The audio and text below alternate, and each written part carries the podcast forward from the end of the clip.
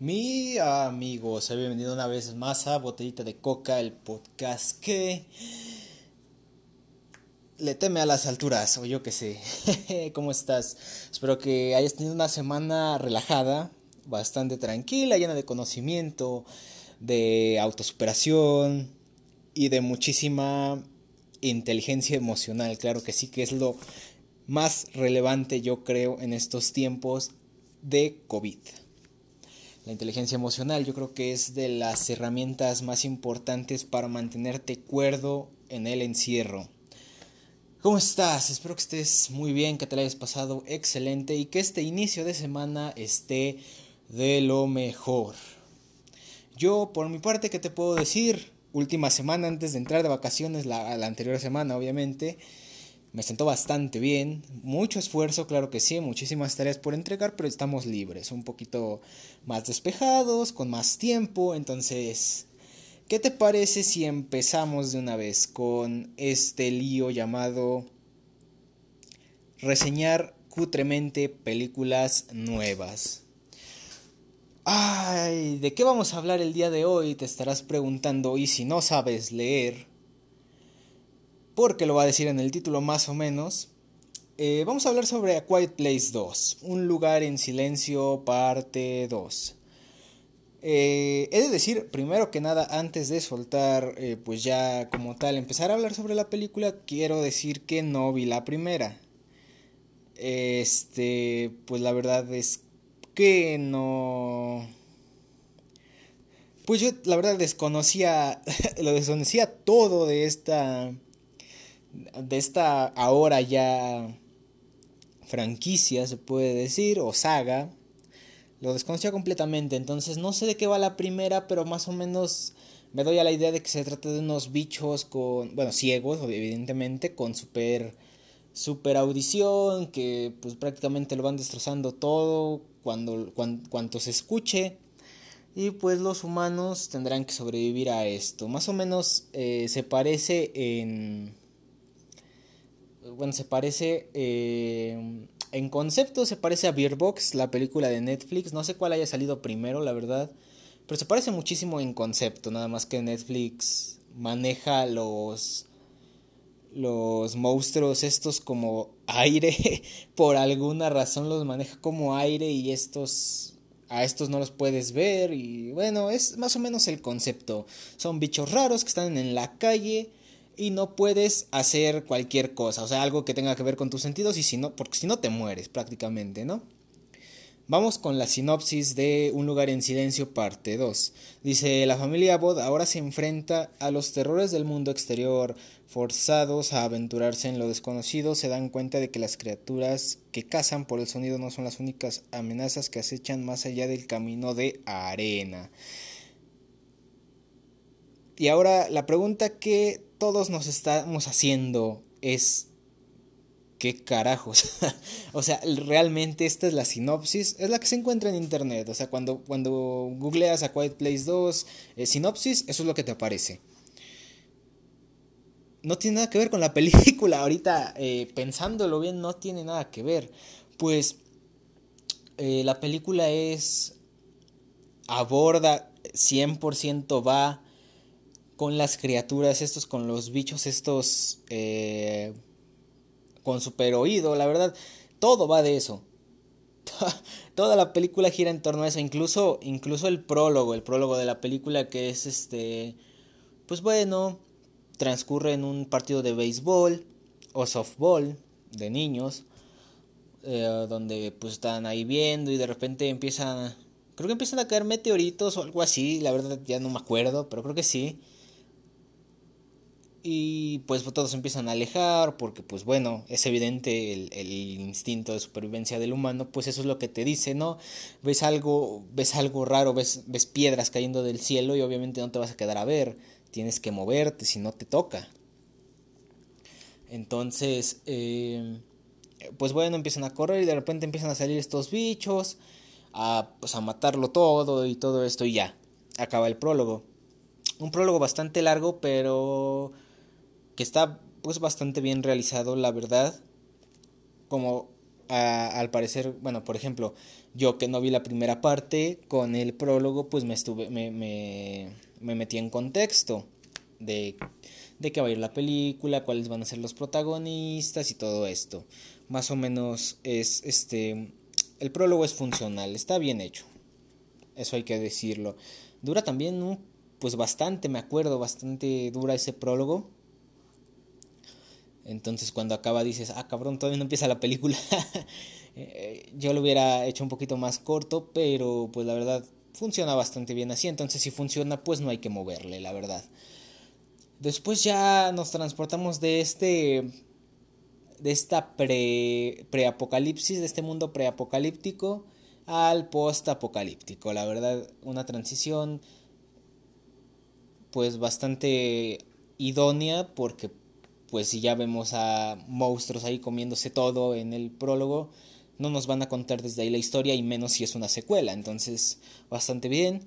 Eh, los protagonistas nos marcan son eh, pues una señora, no me acuerdo su nombre, pero es una, pues una señora con su hijo, nos los presentan en el prólogo, y una niña que es sordo muda. Esta, esta niña se nos presenta en el prólogo, pero en el prólogo tiene su papá, está su papá con ella, pero ahora no se ve. La verdad desconozco si en la primera parte pues le pasa algo al papá, desaparece o se lo comen. La verdad no lo sé. Que se lo coman no creo porque hay una hay una escena donde pues donde se habla, se menciona al papá, ¿no? Porque la niña resulta que encuentra una emisora de radio que está transmitiendo una canción una y otra vez, a lo mejor, evidentemente, y pues bueno, empieza a comunicarles que pues hay, hay, hay vida, ¿no? Hay vida aparte de ellos, hay alguien más allá y se piensan que es el papá de la niña. Entonces, que se lo hayan comido o matado, no creo. Que haya desaparecido, a lo mejor. Pero bueno, entonces tenemos este trío de protagonistas que rescatan a un bebé al principio y entonces el bebé funciona dentro de la película como motor de tensión, hay que decirlo. ¿Por qué? Porque si estamos viviendo en un mundo donde no se puede hacer ruido, ¿Qué etapa del humano es la más ruidosa? Cuando uno es un bebé, exacto. Entonces, eh, un bebé es lo peor que te puedes encontrar cuando vives en un mundo sin sonido porque literalmente se lo pasan llorando como 22 horas al día, más o menos. Estoy exagerando, la verdad, pero sí, sí, sí lloran bastante, hay que, hay que admitirlo. Entonces, pues no, es como yo que sé, en una guerra aeronáutica, eh, encontrarte, yo que sé, minas, no te van a servir de nada, nada más va a ser peso muerto, y eso es lo que hace el bebé, no es peso muerto porque es una vida, pero pues no te sirve de mucho, la verdad, es, es un, un obstáculo, un motor de tensión, porque a cada rato, cada que pasan por por un, pues por un lugar abierto, un lugar donde la dirección te marca, o sea, el, cómo está filmada la, filmada la película, porque ese es un acierto, ¿eh? la película está bien filmada. Es una película de horror y suspenso y la verdad está bastante bien a mi parecer. La dirección está muy bien. Toma elementos que pues que dices, "Ay, güey, buena esa. Como por ejemplo, esto me pasó, yo dije esto principalmente cuando en, la primera en la primera escena ya en, eh, en el mundo posapocalíptico cuando enfocan a la niña, a la niña sordomuda. Al ser sordomuda, pues no escucha. Y al tenerla como foco principal de la toma, la toma se queda en silencio. O sea, estamos enfocándola y estamos escuchando lo que ella escucha literalmente, o sea, no escuchamos nada. Está bastante bien ese recurso porque pues lo meten también como como un puente y te llega el screamer. O sea, la verdad es eso. Estoy muy en contra de los screamers, no solo porque me hayan dado bastante miedo cuando niño, sino porque pues, se me hace muy barato, ¿no? Eh, pero ¿qué te puedes esperar cuando el enemigo en una película de horror es un monstruo que pues no piensa? actúa bajo instinto, pues básicamente eso, ¿no? Pues te van a salir screamers sí o sí. Entonces no me quejo. Solo quería remarcar ese punto por si posteriormente eh, reseñamos alguna otra película que tengan varios screamers y no sean necesarios. Pues es esto, ¿no? Eh, entonces actúa como motor de, tensión. Me desvío bastante, disculpen. El bebé actúa como motor de tensión porque en momentos en los que la película te está marcando la dirección de que va a pasar algo que se van a encontrar con algo que ellos no quieren. Vas a, tú inmediatamente piensas, chin, el bebé la va a cagar, el bebé va a chillar, o cosas así. Entonces se me hizo curioso el método de, callar al bebé, que era meterlo en una cajita, en la cajita pues eh, meterle un, bueno, darle oxígeno y cerrarla para que actúe como sello acústico. La verdad está bastante bien la idea. Y yo cuando vi que empezaron a hacer eso, cuando la chica fue por el tanque de oxígeno, dije, ah, bueno. Menos mal, menos mal. Eh, pues bueno, tenemos a los protagonistas presentados, todos están juntos. También desconozco si en la primera pues ya acabaron juntos, pero aquí aparecen juntos. Entonces eh, van y y pues eh, pasa lo que tiene que pasar, ¿no? Se encuentran con una bestia de estas, me acuerdo que... Que sí, porque... Ah, pero eso... Ah, es que la película tiene un ritmo bastante... Hay que decirlo, bastante acelerado. Si bien el prólogo sí pesa bastante porque pues, está bastante largo la película es muy cortita porque miren, por ejemplo, te digo, nos presentan a los protagonistas, están ahí, recogen al bebé de inmediato y y después de que recogen al bebé hacen esta especie de bueno, lo recogen, hacen su hacen su cajita eh, la, niña sordomuda empieza a hacer este una cosa con un amplificador de guitarra y, y un micrófono. Empieza a ser como un, un amplificador de ruido blanco. Más o menos ruido blanco. O sea, como algo así, distorsión. Vamos a decirle así como distorsión a lo mejor y por eso necesita precisamente el amplificador para que haga eso. Entonces, pues bueno, ya se nos presentan con todos los... Bueno, ya, ya hecho, pues no, no, no pasa nada en, en, la historia. Entonces, pues van caminando, van, van avanzando y llegan a un lugar, llegan a un lugar arriba en las montañas, donde hay un güey con un francotirador que pues básicamente los está observando, no les dispara, aunque en ese momento pues hay poquita tensión porque... Eh, porque se ve, o sea, vemos nosotros desde la mira del Franco apuntándoles, entonces dices, no, por Dios, no lo vayas a hacer. Y pues no, no lo hace, gracias a Dios, no lo hace. Entonces, eh, pues bueno, los observa, van caminando y, y el niño, el hijo de la señora, pisa una trampa de osos y evidentemente no le cayó muy en gracia al niño. Evidentemente va a, va a gritar muchísimo de dolor.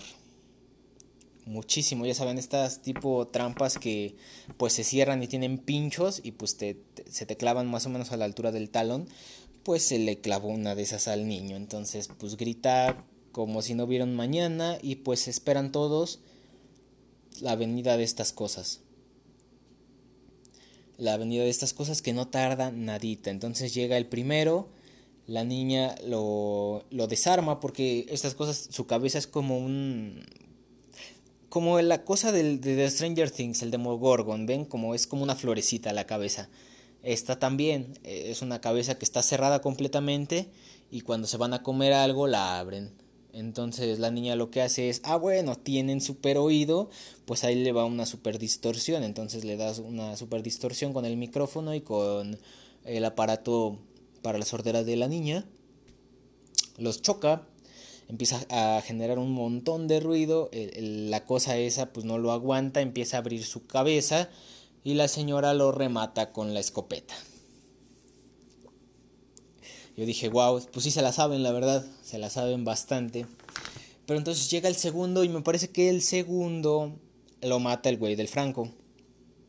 Ya después ya se les presenta y ya, ¿no? Al parecer se conocían porque me parece que también sale en el prólogo, nada más que no lo ubiqué bien. Pero creo que es el güey que está atrás de la niña con el papá y le dice que cómo se dice sumergirte y todo esto. O sea, y a la niña le dice cómo se dice. Eh, me, parece que es él por precisamente por esa escena porque después se hace como una alusión a la, al prólogo en una escena futura. Y bueno, entonces ya están con este señor y ya este curan al curan al muchacho de la herida con whisky, eso está bastante cool, bastante rockstar, vamos a decirle así. Y y pues bueno, ¿no? Después la niña es cuando te digo que empieza a sintonizar la radio. Bueno, obviamente los audífonos los tiene el niño. Porque ella no escucha. Entonces eh, empieza a sintonizar el radio. Y el niño le dice que encontró una canción. Se la enseña a su mamá y todo eso. Empiezan a hacer alegoría a su papá. Que dicen, no, bueno, si mi papá lo escucha, seguramente está allá. Y quieren ir a la estación pero hay un detalle y es que quieren ir y esto es el momento más sin sentido de la película porque pues bueno, quieren ir porque quieren eh, usar el distorsionador en el radio para que se difunda y puedan matar a todos. La verdad nunca se explica para qué quieren ir. El chiste es que la niña pues señala y dice hay que usar esto allá. Y pues la verdad, analizándolo, es algo que no tiene sentido. Y no tiene sentido porque, pues bueno, la canción se escucha si la sintonizas. Es como todas las radios funcionan. Tienes que sintonizar la frecuencia en donde está sonando lo que tú quieres. Ahora, en dado caso de que si el, plan de la niña eh, fuese ocupar el amplificador en el radio para matar a todas las bestias de un tirón, eso contando que todas las radios de, de, la zona estén entonando la misma frecuencia. Y si eso llegase a pasar, se oiría la canción donde sea. Se oiría la canción en todas las casas, por lo tanto los monstruos estarían de aquí para allá destruyendo radios no tiene nada de sentido querer ir a la estación de radio. La verdad, no tiene sentido. Qué bueno que al final sí sirve, pero es un churro, la verdad. Es por pura conveniencia del guion que funciona. Porque la verdad, no le veo sentido. Ahora bien, hacen alegoría a su papá, pero en, o sea, se menciona una vez el papá, un diálogo hace alusión a él y después deja de funcionar. Lo quieren usar como una especie de leitmotiv guionístico para hacerlo, pero no lo hacen. o sea, lo tratan, tratan de ocupar al papá como motivación para ir a la antena. Pero nada más se menciona una vez y ya, o sea, inclusive cuando, porque bueno, después le dicen a la niña que es muy peligroso ir y que no van a ir y que no sé qué, la niña se escapa, se escapa y va a ir para allá. Entonces se escapa y le dice la señora al, señor que los salvó, que los tiene refugiados, que, que la busque por favor. El señor va, encuentra a la niña en un tren descarrilado porque la niña estaba ahí buscando alguna especie de... Joder, no sé ni qué estaba buscando, la verdad. Pero estaba en un tren. Estaba en un tren y de repente pues uno de estos bichos está ahí. Está en, en, el tren y de repente se encaran la niña y él. Y la niña empieza y activa la, la madre esta, el amplificador. Pero es ella solita, o sea, tiene que tener eh, el aparato para la sordera y el micrófono juntos, haciendo contacto para que precisamente suene distorsionado. y manipula la escopeta con una mano, pero o sea, una escopeta es una cosa fea, no la puedes manipular con una mano, entonces pues le dispara una vez y creo que sí le da, pero pues está muy cañón y después para recargar pues también está cañón. Entonces parece que se van a comer a la niña, pero llega el pues llega el señor y la salva, mata a este güey y la salva. Entonces ya juntos pues viajan, eh, buscan un bote y ah porque aparentemente el la antena de radio está en una isla. Está en una isla aislada. Y pues la única manera de llegar es con bote. Entonces llegan como a una especie de puerto y le dice a la niña, mira, aquí hay botes. Pero era una trampa, ahí hay señores eh, malos. Evidente, esta, escena me dio muchísimo miedo, más que cualquiera, cualquier screamer, que sí hubo uno que otro que me espantó. Eh, esta escena sí me dio bastante miedo la de los señores, estos, que había como cuatro acorralando a la niña y de repente la empiezan a desvestir. yo, ¿qué pedo, güey? No, por favor, no. Está bastante bien hecha la escena, porque sí da miedo, o sea, sí da miedo. Pero pues, ya, o sea, el señor este, el, el que viene con la niña, empieza a hacer ruido. Y después ambos se meten al agua. Y pues bueno, llegan los estos monstruos por el ruido y se comen a todos los pederastas, vamos a decirles así. Es una escena bastante climática, la verdad. O sea, hay que decirlo, la verdad, casi como marcamos los errores eh, argumentativos, también hay que marcar las buenas escenas y esta es una de esas. Se siente, primero que nada, la tensión por la niña porque le empiezan a quitar su ropa. No llega no llegan al extremo de, quitarle todo, pero sí le quitan creo que su, su, suéter y su playera y se queda como en una especie de camiseta. Y después eh, siente satisfacción porque los monstruos pues se lo, se lo, están cargando prácticamente. Entonces la niña y el señor, al señor se estaba ahogando porque le tendieron una trampa y lo, lo, ahorcaron con latas para que hiciera ruido. Eh, bueno, logran salir del agua, el señor a puntito y no lo logra. De hecho, la niña lo ayuda, lo salva porque ya estaba muriendo, prácticamente. Y toman un bote y zarpan. Zarpan y llegan a una especie de pues de civilización ahí que les dice, ah, con que escucharon la canción, sí, aquí estamos. Nos hemos dado cuenta de que los bestias estas no pueden nadar.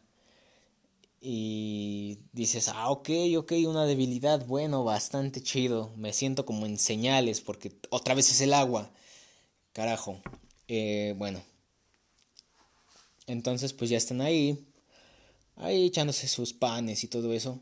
Cuando de repente, eh, pues bueno, el señor va a, la costa por alguna razón, no recuerdo para qué va a la costa, el chiste es que ve un barco donde mataron a, a, los pedrastas, pero la peculiaridad de este barco es que a los pedrastas los mataron encima. Los monstruos estos saltaron al barco haciendo que evidentemente estén en la isla, llegaron en el barco. ¿Cómo?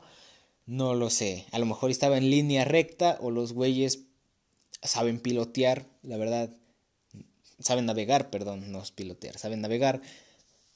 Es una incógnita, pero eso es lo que menos importa porque de repente llegan a la civilización y se empiezan a comer a todos. Se empiezan a comer a todos y pues bueno, aquí está la especie de alfa en, en esta civilización que es este, ay se me fue el nombre del actor, pero es bastante, eh, ha, sido bastante recurrente ahorita en Hollywood. El chiste es que bueno, él y el señor y la niña eh, hacen de carnada, agarran un carro, hacen ruido, pitan y todo esto, para que los monstruos los sigan y dejen a la gente. ¿Cuál es la intención? Es llevarlos a, a la radio para que, y aquí sí tiene sentido porque están cerquitita, o sea, si se meten todos esos monstruos a la radio, en la radio hay miles de amplificadores, o miles de altavoces más bien. Entonces al momento de hacer el este con, pues, con, con, el con el aparato para la sordera, al chocarlo con el micrófono de la radio, pues sí, los, sí se van a cargar a todos prácticamente. Llegan y se muere el protector de la isla, o sea, se lo comen o lo matan, no sé qué le hagan. El chiste es que pues ya nada más queda la niña y el señor. Están ahí con una bestia, nada más hay una bestia, eso es lo más curioso, que nada más hay uno el que llegó. Entonces, eh, pues bueno, están aquí y aquí vamos a hacer una pausa nosotros. De seguro vas a decir, bueno, dijiste que hay tres protagonistas y los otros dos, ¿qué? ¿Qué ha sido de la señora y su hijo? Y la verdad es que nada relevante. La verdad, nada relevante ha pasado con ellos dos. O sea, el, el, chavo pues tiene su pierna pues bastante madreada, no puede hacer nada. La señora, el único, el único viaje que hace la señora es que va, o sea, sale del búnker este donde están y va a una casa inundada por un tanque de oxígeno, porque el tanque de oxígeno que tiene el bebé pues ya se está agotando. El chavo pues se queda con el bebé a cuidarlo. Y de un de repente pues la señora pues ya va con el tanque y todo eso y ve a, un, a una bestia. Ah, va con dos tanques, de hecho, va con dos tanques. Porque va, me parece que una especie de hospital. Va con dos tanques y al momento de regresar al búnker se da cuenta de que hay una, hay una bestia ahí, ahí en la entrada del búnker. Y dice, pues la voy a joder, me la voy a cargar. Y entonces agarra un tanque, lo bueno, lo deja eh, y lo explota. Le da un balazo y lo explota. ¿Para qué? No para dañar al monstruo, porque pues, eso es prácticamente imposible con esa especie de, de ataques, sino para activar las, alarmas de incendios y que empiece, empiece a brisear todo, ¿no? Que empiecen los dispensadores. ¿Para qué? Para que haya ruido en todas partes, para confundir a la bestia y que pueda pasar a la señora. Cosa que sucede más o menos bien, porque si, lo si la escucha, iba por ella. Entonces, obviamente el, el bestio este no va a entrar por la entrada del búnker, sino que va a ser su propia entrada. Se empieza a colapsar el búnker y el, el, el niño, pues ya había visto, ya había visto a la bestia, de hecho, y agarró al bebé y se metieron como una especie de caja fuerte la, desventaja es que el cabrón agarra y cerró bastante, bastante fuerte la puerta y la puerta tenía, tiene un mecanismo simplón pero efectivo que hace que no se cierre. Tiene como una toallita ahí en donde tiene que entrar el seguro para que no se cierre y la puedas abrir. ¿Qué pasa? Pues que este cabrón cierra demasiado fuerte la toalla, eh, y, la, y el seguro no cae en la toallita, cae fuera de la toallita y pues no puede abrir. Prácticamente se está sofocando. Y el muy cabrón, esta, esta escena es muy what the fuck. El muy cabrón, en vez de resignarse a morir como todo un hombre, como todos haríamos en esa situación, el cabrón agarra y le quita el respirador al bebé y agarra y... Madre, si empieza, empieza a respirar él. Dices, ¿qué pido, cabrón? Por eso te pasan las cosas que te pasan. No seas hijo de... No, está bastante what the fuck la escena, pero está graciosita, está graciosita. Después la señora llega y se encierra porque el, este, el este vestido pues la sigue, la sigue siguiendo. Abre y ella sí cierra como debe de cerrar y no, y no asegura la puerta, nada más cae en la toallita. Llega con el tanque y pues entre los tres se lo comparten básicamente. Y eso es todo lo que pasa con ellos, la verdad, no pasa nada más. Después eh, la niña y el señor este pues ya están en la estación de radio y te digo que no se hace mención ya en ningún momento del papá. Entonces pues ya están ahí y la niña eh, va a entrar a la cabina donde se está tocando la canción. Y ya entra y todo y llega una bestia y empieza a atacar al señor. Y la niña nada más es como que le enseña a la bestia. No sé por qué carajos hicieron esa escena de que la niña está viendo a la bestia y como que alza la mano con el con el aparato para la sordera y agarra y, y la hace bien épico e, el choque entre el micrófono y este aparato y pues así desconcierta a la bestia y la logra matar, le atraviesa un, un, fierro en la cabeza, esto es bastante brutal, bien hecho ahí niña porque mis respetos. Pero realmente pasa eso y al final digo que sí tiene sentido, bueno, sí tiene funcionalidad que hayan ido a la estación porque el niño está escuchando convenientemente la radio justamente cuando los está atacando un bestio de estos y escucha el ruido blanco y se quita los audífonos y lo pone en voz alta para que el monstruo este se empiece a ensordecer y que lo puedan matar con un balazo. Después de esto termina la película. Y ya. Y ya. o, no sé si tengan idea de hacer una Quiet Place parte 3. No sé si ahí se vaya a quedar la franquicia. No sé nada. El chiste es que es una película que parece un clip en YouTube de un podcast, ¿no? El clip inicial de un podcast a lo mejor. O el clip medio. De esos que agarras, te metes y ya están de lleno en un tema y de repente cortan sin concluirlo. ¿Qué pedo? Dices, dices, esto es todo, neta. Y la respuesta es que sí, eso es todo. La verdad, bastante decepcionante, a mi parecer. Está bastante feo que hayan acabado así la película. Una película que me pareció bastante bien dirigida, como ya lo mencioné. Bien dirigida, o sea, tiene momentos muy, muy bonitos donde la cámara, bueno, no bonitos, bastante bien hechos donde la cámara y la dirección y el sonido eh, van, van de la mano, ¿no? Van, van bien, te generan ambientes de tensión y esto es pues básicamente lo que se hace en una película de suspenso, generar tensión, que la rompen con un, con un screamer, eso ya es cosa aparte, ¿no? Te digo, en este, en este caso en particular es bastante idóneo porque están peleando contra monstruos entonces está bastante bien, aceptable. Te la compro. Y pues ya está. La verdad es que a este tipo de podcast donde estamos reseñando películas les quiero dar un toque más. O sea, ¿cómo te podría decir? Ves que Nomadland, cuando, cuando reseñamos Nomadland, te empecé a hablar de eh, las etapas de del duelo, no sé qué chingados de soledad y todo esto.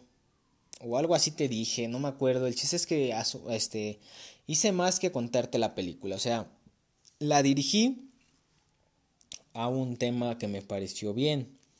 Por ejemplo, si algún día reseñáramos Spider-Verse, la de 2018, la de Miles Morales y el TRCC, ah, bueno, ya sabes cuál te hablaría de pues las etapas de el duelo prácticamente, ¿no?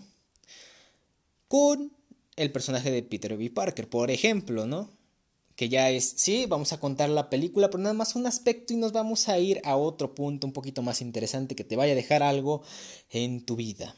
Y eso es lo que quería hacer con este podcast, pero la verdad es que analizándolo bien, la película no tiene ningún punto importante que analizar, eh, o sea, aisladamente. Por eso nada más te la conté y te la quería contar porque es una película nueva, es una película que acaba de salir, que posiblemente ya la hayas visto porque me tardé bastante haciendo este, este, este capítulo, pero pues, ¿qué, me, qué me, puedo... Qué, me, ¿Qué te puedo decir? ¿En qué me puedo escudar?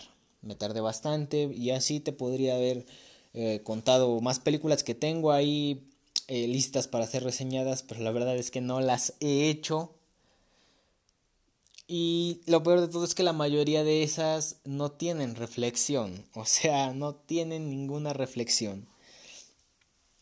Honestamente, por ejemplo, e, el capítulo de Nomadland, te digo que me gustó bastante porque sí te pude dejar un, otro mensaje. El de Nobody no, la verdad no. Y así. Eh, pero, pues, ¿qué te puedo decir? Honestamente pienso enfocarme más en eso cuando se pueda, claro que sí, porque cuando el día que reseñemos Godzilla contra Kong, ¿qué te puedo decir? No te puedo decir nada, no te voy a poder decir nada. Por ejemplo, con Space Jam 2, cuando la lleguemos a reseñar, ahí sí te puedo decir algo. De la película, no. La importancia de la familia, tampoco. Eso no es. Porque hay una película muchísimo mejor que lo, que lo hizo muchísimo mejor que Space Jam, por ejemplo, y que Rápidos y Furiosos, porque ya sabemos el meme, ¿no? De la familia, ya, ya nos tiene hasta la madre a todos. Pero no, o sea, cuando se pueda sacar alguna especie de reflexión, tomando como base una película y aislándola, ahí es cuando un podcast, eh, pues bueno, vamos a tomar ese rumbo y el título del, del podcast mismo, pues va a ser un poquito más mamador, ¿no? Así como la ruptura amorosa e Into the Spider-Verse, por ejemplo. Ese es un ejemplo, porque creo que Spider-Verse ya está bastante viejecita como para reseñarla, ¿no? O eh, la publicidad y Space Jam, por ejemplo, o algo así. Una especie de cosa así. El chiste es que, que digas, ay, güey, este sí me interesa. Esta es la idea, ¿no? Transformar este formato en una especie, eh, bueno, enfocarlo, no transformarlo, enfocarlo nada más. Y pues básicamente eso sería todo lo que te tendría que decir el día de hoy. Repasamos una película que es bastante rápida, que ni no se siente como una película, la verdad. Fácil, yo creo que fácil si la recortaran, le recortaran los momentos no importantes e hicieran una antología de terror, podría entrar sin ningún problema. Dices, ay, güey, Qué chido capítulo. Y ya. Para, para, película no tenía tela, la verdad. Y pues ya está. Eso es todo por mi parte el día de hoy. Para la siguiente vez que nos escuchemos, vamos a hablar de otra película. Me parece que. que, que, que en, en, en mi defensa, pero. Pues creo que vamos a hablar de Godzilla contra Kong, a lo mejor. Eh. Y pues, ¿qué te puedo decir? Pues nada más que siempre fui Team Godzilla desde que se anunció. Y ya. No puedo concluir nada de esta película porque sí me voy bastante decepcionado. Nada más que, pues, que qué buena dirección. Y ya está. Si tú ya la viste. No te, te iba a decir, me gustaría saber qué piensas, pero pues no me puedes comentar nada. Entonces pues qué bueno que la hayas visto. Si la soportaste, felicidades. Si no la soportaste, comprendido totalmente. Yo aquí voy a ser tu aval. Y pues ya está. Vámonos que tú tienes cosas que hacer y yo también. Entonces, pues cuídate. Un saludo y recordarte que tomes agua, que las relaciones personales son bastante importantes. Cuídalas, no la vayas a regar. Eh, Aprender cosas siempre es importante, es muy relevante. Y... Ya está. Eso es todo lo que te tengo que decir el día de hoy. Por mi parte, eso es todo. Y nos escuchamos la semana que viene. Bye bye.